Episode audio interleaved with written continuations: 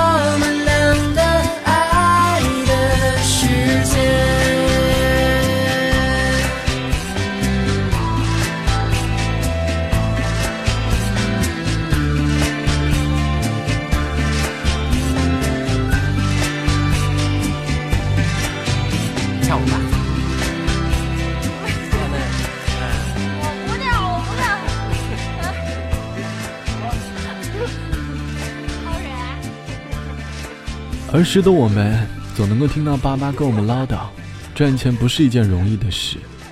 长大后的我们，才明白爸妈口中的艰难二字。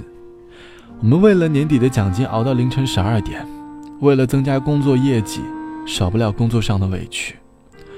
看到周末突如其来的加班，想过很多次离职，但最终看着眼前的房贷和车贷，还是妥协了。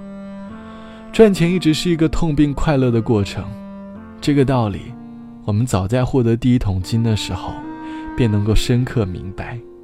网友 B 先生说：“真正意义上，我人生的第一桶金，应该是大学时和室友一起在宿舍里弄的零食小铺。我们一起去超市里买特价的食品和饮料，打印了好些宣传单，挨个宿舍去宣传。寝室四个人。”轮流充当着宿舍楼里的外卖小哥，夜晚十二点，仍然在七楼与二楼之间穿梭着。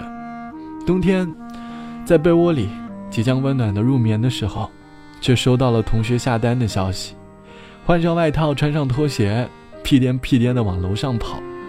虽然每单的利润可能只有一两块钱，但是心里却觉得格外满足。一个月后，除去成本，我们一共赚了五百块钱。宿舍四个人，大家一起去外面吃了顿饭，那顿饭吃得格外的踏实。